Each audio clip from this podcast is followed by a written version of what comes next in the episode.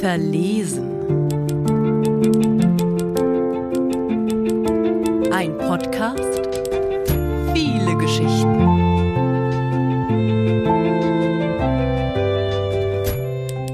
Die Hummel im Kaffee. Als die Hummel in ihren Kaffee sprang, wusste Jolka, dass das kein gutes Zeichen war. Vor allem nicht in Anbetracht der Tatsache, dass heute ihr großer Tag sein sollte. Jede noch so kleine Unstimmigkeit konnte sich negativ auf das Gesamtergebnis auswirken. Das wusste sie aus Erfahrung. Erschrocken sah sie auf das dicke, zitternde Knäuel in der dunkelbraunen Soße, das hilfesuchend seine Beinchen ausstreckte. In diesem Moment wusste sie, wenn die Hummel sterben sollte, würde alles danach den Bach heruntergehen. Das heutige Bewerbungsgespräch für ihren Traumjob musste sie nach dem Hummeltod gar nicht erst antreten, weil es sowieso schief laufen würde. Das galt es zu verhindern. Das schwarz-gelbe Häufchen Elend versuchte sich verzweifelt aus dem Kaffee zu erheben und wegzufliegen. Aber die Hummel war zu nass, um sich selbst zu retten. Als sie das kleine Wesen vor sich ertrinken sah, fragte sich Jolka, ob sie wohl besser auf ihr Bauchgefühl gehört hätte. Es hatte ihr geraten, ihren Kaffee nicht auf dem Balkon mit Blick auf den Kastanienbaum, sondern in der Küche zu genießen. Aber sie hatte ja nicht damit rechnen können, dass ausgerechnet jetzt eine Hummel in ihren Kaffee sprang. Überhaupt hatte sie noch nie von Hummeln gehört, die freiwillig in dunkelbraune, bittere Flüssigkeit hüpften, als wäre es ein kaltes Schwimmbecken am heißesten Tag des Jahres. Umsichtig nahm Jolka ihren Kaffeelöffel und versuchte das Tierchen möglichst liebevoll darauf zu schieben. Sie musste für ihr eigenes Gewissen sicher gehen, dass die Hummel nicht durch die Spätfolgen dieses Kaffeeunglücks sterben würde. Mit viel Geduld landete die Hummel auf dem Löffel, auch wenn sie dabei noch einmal mit ihrem ganzen Körper im bitteren Saft versank. Jolka konnte das Insekt nach draußen balancieren und auf dem rot gefliesten Balkonboden absetzen. Sie versuchte nun als Föhn für die Hummel zu fungieren. Vorsichtig pustete sie das Tier an. Die Hummel surrte zum Dank aggressiv und flatterte so schnell sie konnte mit ihren durchsichtigen Flügeln. Trotzdem blieb sie auf dem Boden sitzen. So nass konnte nichts und niemand fliegen. Gestresst ließ sich Jolka in ihren Balkonstuhl sinken. In 30 Minuten wollte sie die U-Bahn zum Bewerbungsgespräch nehmen. Bis dahin hatte das Insekt zu überleben. Jolka konnte sich heute kein schlechtes Omen leisten. In Zeitlupe kroch die Hummel von der Mitte des Balkons in eine Ecke. Sie lief langsam. Aber wenigstens war sie nicht tot. Noch nicht. Denn ihr triefender Gang sah aus wie eine Verabschiedung von allem Irdischen. Im Schatten neben einem Blumentopf voller Margeriten blieb die Hummel liegen und rührte sich nicht mehr. Jolkas Kaffee dampfte immer noch einladend. Aber jetzt, da die Hummel hineingefallen war, kam es ihr unhygienisch vor, ihn weiter zu trinken. Vor allem, wenn die Hummel doch noch sterben sollte, dann trank sie ja eine Mordwaffe. In ähnlich motivierter Art wie die Hummel lief sie durch die Zweizimmerwohnung in die Küche, schüttete den Kaffee in den Abfluss und schenkte sich aus der vollen Kanne einen neuen Schluck ein.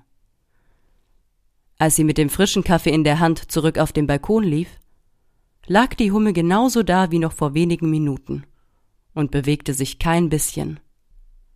Bitte nicht tot sein, dachte Jolka, beugte sich zu dem kleinen Wesen nach unten und stupste es mit dem Zeigefinger an. Sofort zappelte das Insekt, als hätte man es angegriffen. Jolka setzte sich mit ihrem frischen Kaffee auf den Balkonstuhl und beobachtete das halbtote Tier aus der Ferne, das sich nun wieder überhaupt nicht mehr regte. War es richtig, dem Tier beim Sterben zuzusehen, ohne Hilfestellung zu leisten?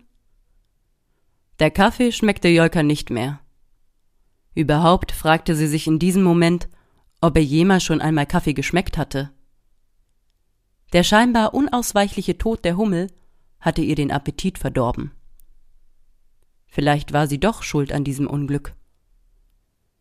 Wenn sie die Kaffeetasse in einem anderen Winkel gehalten hätte oder gerade getrunken hätte, als die Hummel vorbeigeflogen war, hätte sie schließlich nicht hineinspringen können. Insofern war sie doch in der Verantwortung, der Hummel entweder das Leben oder wenigstens einen schönen Tod zu schenken. Wenn sie jemanden auf der Straße angefahren hätte, hätte sie auch nicht einfach wegfahren und aus der Distanz beobachten können, wie die Person starb. Deprimiert fing sie an zu googeln. Vielleicht konnte ihr die Schwarmintelligenz einen Vorschlag liefern, wie sie der Hummel helfen konnte. Ihr Gesicht hellte sich auf, als sie nach kurzer Zeit fündig wurde. In der Küche mischte sie in einem kleinen Glas Zucker und Wasser. Ein Blick auf ihr Handy versetzte sie in Stress. In zehn Minuten musste sie aus dem Haus. Mit zwei Teelöffeln und dem Gemisch lief sie auf die Hummel zu, als wäre es ihr Operationsbesteck und die Hummel ihre Patientin. Sie schob die Hummel auf den Teelöffel. Das Insekt wehrte sich schon gar nicht mehr, sondern zuckte nur noch müde. Unter größter Vorsicht setzte Jolka die immer noch nasse Hummel in das Blumenbeet, das an ihrem Balkongeländer hing. Hier schien die Sonne, und das würde der Kleinen sicher beim Trocknen helfen. Konzentriert füllte sie den Teelöffel nun mit der Zuckerwassermischung. Ihre Hand zitterte vor Aufregung, als sie dem schwarz-gelben Flausch die Nahrung anbot. Aber die Hummel nahm sie nicht an. Mit jedem Versuch wurde Jolka nervöser.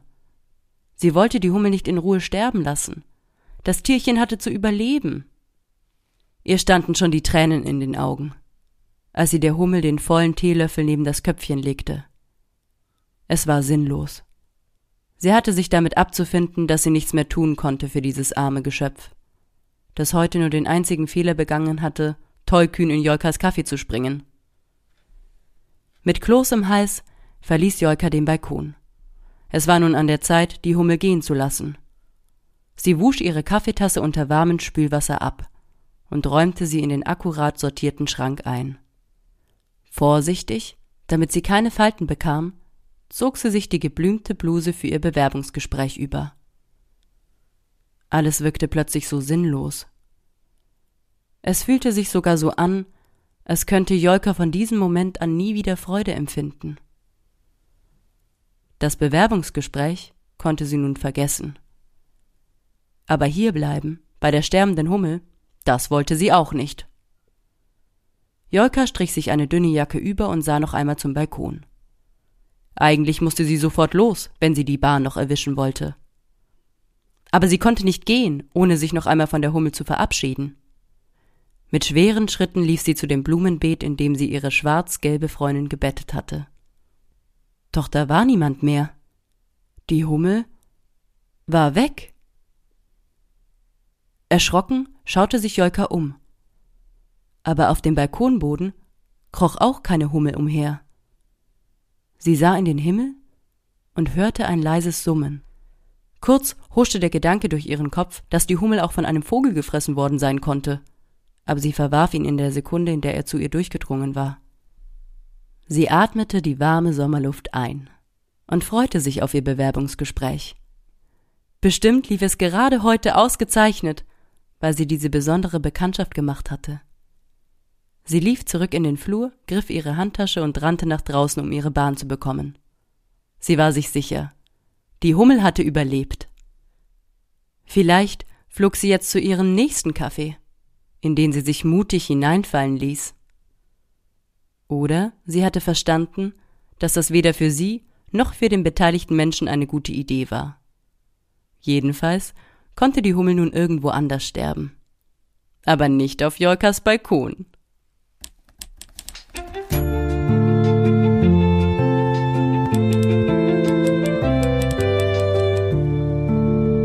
Das war Verlesen. Mit einer Geschichte von Anja Gurres, gelesen von Sandra Julia Reif.